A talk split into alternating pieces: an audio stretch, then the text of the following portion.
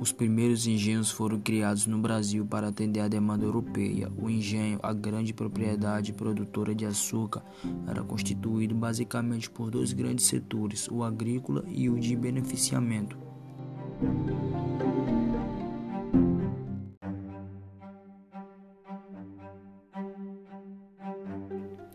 O funcionamento do engenho colonial era um grande complexo dividido em diversas partes: canavial, onde a cana-de-açúcar era cultivada, moenda, local para moer a planta e extrair o caldo.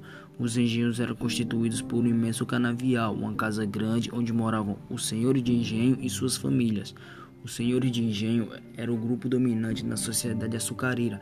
Eram os donos das terras, das máquinas e até dos homens. Possuíam muitas riquezas e prestígios.